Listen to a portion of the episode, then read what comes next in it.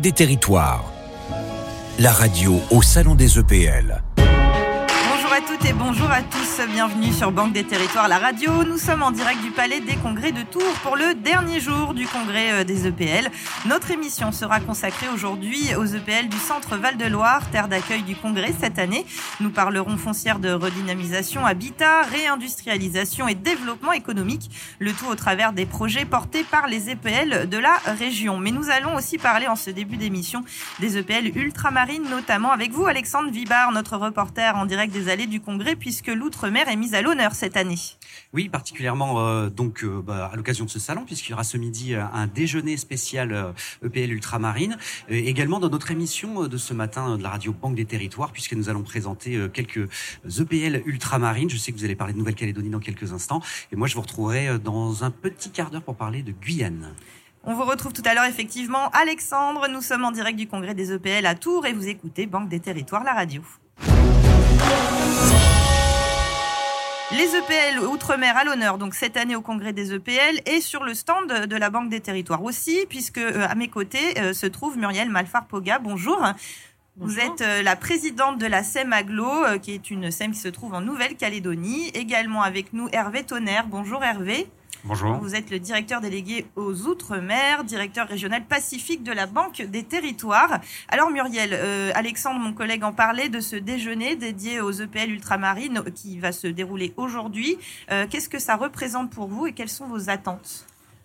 Déjà, le fait de faire 22 000 km et de venir euh, représenter la Nouvelle-Calédonie au, sein de, de, ces congrès sont, très importants pour nous. C'est qu'on ne nous oublie pas et qu'on vienne justement chercher l'aide euh, qu'on a besoin pour pouvoir euh, travailler. Alors, en ce qui me concerne, c'est l'habitat social, mais euh, c'est des rencontres et des échanges qui sont riches. On l'a vu lors d'une réunion où on s'aperçoit que les ultramarins ont à peu près tous le même problème au niveau du, des cyclones, au niveau de beaucoup de choses. Alors, vous parliez justement euh, de l'habitat social hein, dans l'activité euh, de la SEM Aglo, euh, dont vous êtes la présidente. C'est une société d'économie mixte qui a été créée en, 2003. Et donc, l'activité principale, la construction et la gestion de logements. Est-ce que vous pouvez un peu nous détailler l'activité, puis peut-être des projets en cours? Donc, c'est vrai que au niveau, moi, ça fait que deux ans que je suis présidente, puisque c'est en fonction des élections donc euh, provinciales où on est nommé. Euh, ce sont des élus qui sont euh, présidents du conseil d'administration.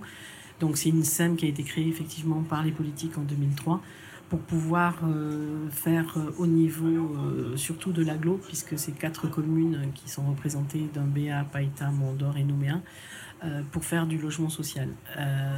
donc cette, cette SEM aujourd'hui, on a la chance d'avoir la Caisse des dépôts dans le conseil d'administration. Euh, et euh, aujourd'hui, c'est vrai que je suis quand même euh, assez fière et, heureuse de pouvoir dire qu'il y a eu pour la première fois en Calédonie une augmentation de capital d'un bailleur social. Et ça a été avec la Caisse des dépôts à la Samaglo. Si je peux me permettre juste de faire une petite parenthèse sur cette augmentation de capital, c'était quand même la survie de la SEM. c'est plus de 2000 logements. Euh, et cette augmentation de capital a permis de, pérenniser cet outil qui est indispensable au niveau euh, du, logement social en Nouvelle-Calédonie. Alors, est-ce que c'est que du logement social, Samaglo On a très peu euh, de logements intermédiaires. La vocation, c'est vraiment le logement social.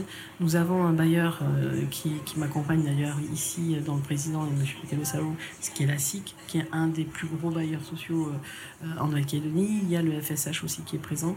Mais euh, au niveau euh, de la, de Samaglo, oui, notre priorité, c'est vraiment le logement social.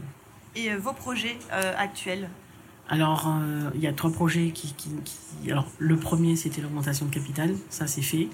et je remercie Monsieur Tonnerre parce qu'avec Monsieur Romain Voisin, ça a été euh, je dirais 24 mois où euh, c'est des échanges euh, très, comment dirais-je, très difficiles, pas évident de, de, faire une augmentation si importante.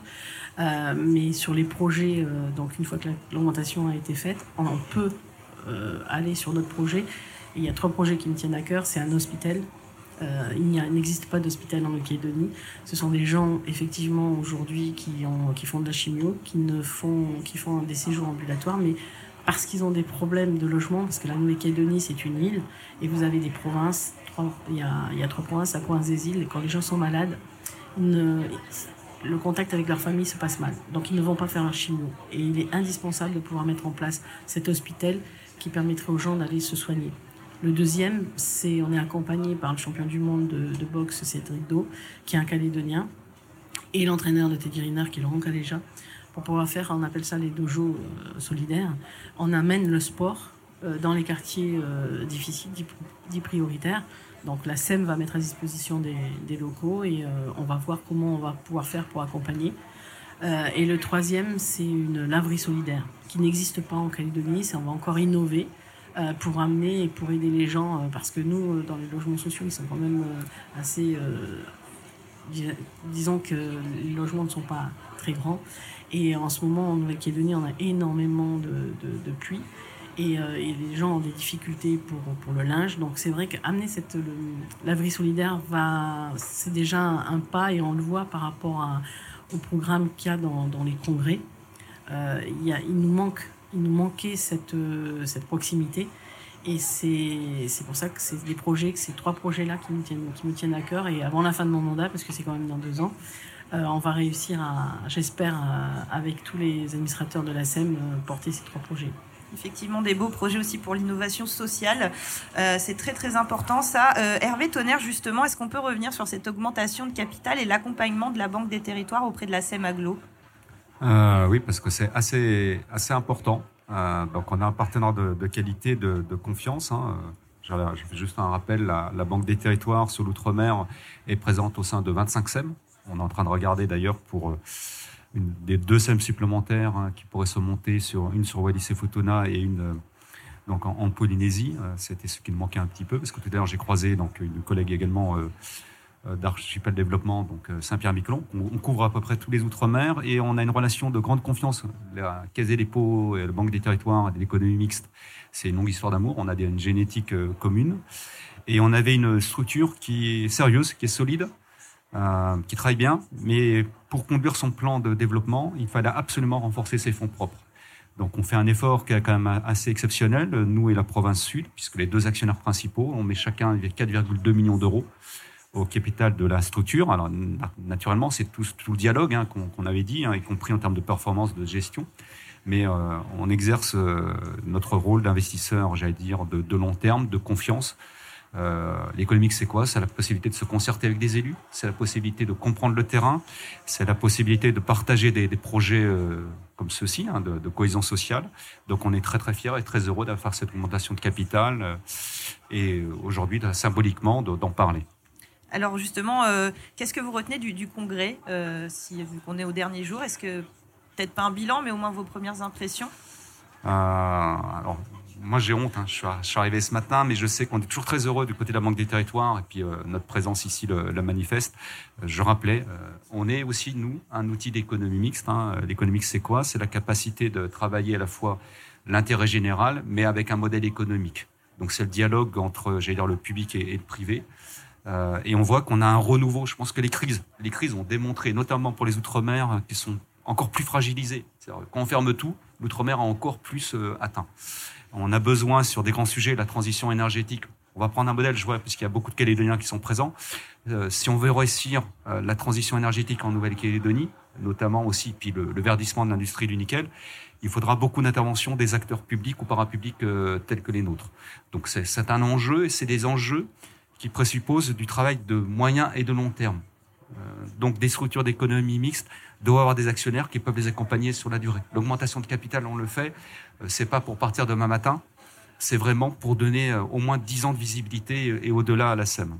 Oui, c'est un engagement euh, sur le long terme de la Banque des Territoires auprès, auprès de la SEM Aglo notamment. Hervé, en quoi justement l'économie mixte est un outil pertinent pour les territoires ultramarins? Alors c'est ce que je, je disais. Hein. L'économique, c'est l'outil formidable pour une concertation, un dialogue avec des élus et des acteurs locaux. C'est le travail d'écoute, de concertation, puis une conscience euh, aussi des problématiques. Bah, voilà, c'est dans justement l'écoute, la concertation, c'est le local euh, qui prend qui prend la main.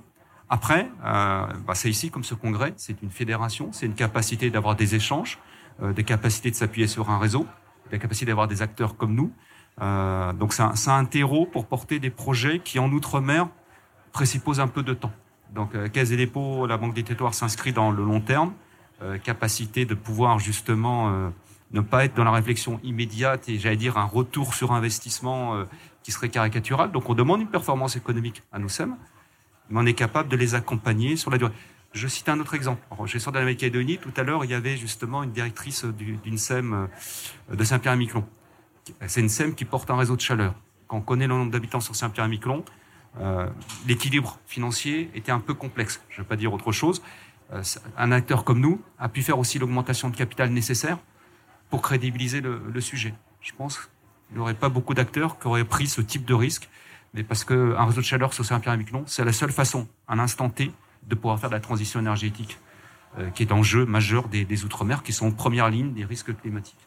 Effectivement, et c'est pour ça que vous étiez euh, présente, euh, Muriel Malfa-Poga, aujourd'hui sur Radio Banque des Territoires, tout simplement pour voilà confirmer la présence de la Banque des Territoires aux côtés des EPL et notamment en Outre-mer. Merci Hervé Tonnerre d'avoir été avec nous ce matin et merci Muriel Malfa-Poga, pardon, donc présidente de la SEMAGLO de Nouvelle-Calédonie. Merci à vous deux. Merci les territoires ultramarins ont donc des problématiques spécifiques, on l'a évoqué à l'instant, hein, parfois bien différentes de celles de la métropole et également différentes euh, entre territoires. Comme on va le voir avec un autre exemple sur le continent sud-américain, avec la Guyane. Nous euh, poursuivons notre découverte des EPL ultramarines depuis les allées de ce congrès. Avec vous, Alexandre Vibard. Oui, Marie-Hélène, et avec deux entités, la Simco, Société immobilière de Kourou-Cayenne, et la SIGI, Société immobilière de la Guyane. Historiquement, la Simco a été créée pour Kourou et la SIGI avait plutôt vocation à intervenir sur le reste du territoire guyanais. Ces deux sociétés, elles ont évolué euh, en parallèle. Aujourd'hui, elles sont à peu près de dimensions équivalentes. Toutes les deux interviennent sur l'ensemble de la Guyane. Elles pèsent, euh, elles représentent plutôt environ 8000 logements chacune. Jean-Jacques Stoche, bonjour. Bonjour. Euh, vous êtes DG de la Simco et de la SIGI. L'activité de ces deux structures, c'est aménagement, construction, gestion et entretien de, patrimoine. Quelles sont les problématiques spécifiques auxquelles vous, vous êtes confrontés en Guyane? La problématique est surtout liée au territoire. La Guyane, faut s'en rendre compte, euh, c'est un territoire de 85 000 km avec une population donc euh, on va dire régulière de 240 000 habitants et une population donc dite irrégulière, donc qui contribue et favorise le développement de poches d'habitats insalubres de près de 40 à 50 000 habitants. Aujourd'hui, la Guyane donc est mise en projection avec une population donc euh, dont il est dit par l'Insee qu'elle serait de 500 000 habitants en horizon 2050. Et donc c'est vrai que nous sommes face à un défi qui est celui d'accompagner donc à la fois la création de logements, mais aussi des équipements liés en fait donc pour loger ces, ces personnes et créer donc euh, de l'habitat, des quartiers de ville. Et évidemment, nous nous posons donc dans ce cadre-là comme euh, opérateur global une problématique de résorption de l'habitat insalubre qui est assez euh, impressionnante. Euh, euh, c'est vrai que ça représente moins en, proportion ce qu'on peut avoir comme problématique sur la, métropole. quels sont vos projets actuels? Sur quoi vous, vous travaillez? Alors aujourd'hui, nous sommes en train d'écrire notre projet de territoire, donc c'est l'occasion pour nous de clarifier un certain nombre d'objectifs que nous allons donner. Les problématiques qui se posent au territoire sont celles évidemment qui se posent à nous aussi, et nous allons devoir nous poser la question de savoir si nous accaparons la totalité ou partiellement donc ces sujets-là. Le principal, évidemment, c'est de construire de logements, c'est de construire les équipements qui accompagnent la production de logements. Ce sont c'est la problématique de créer des quartiers de ville, évidemment, et d'aider les collectivités, à un moment donné, à répondre à ce besoin de logements et d'équipements liés. Donc nous faisons tout ça au travers d'un certain nombre d'interventions. Nous avons contribué à la création et aux côtés de la Banque des Territoires à la création de la foncière de Saint-Laurent-du-Maroni, donc qui va permettre de redynamiser donc euh, le cœur de ville de Saint-Laurent-du-Maroni.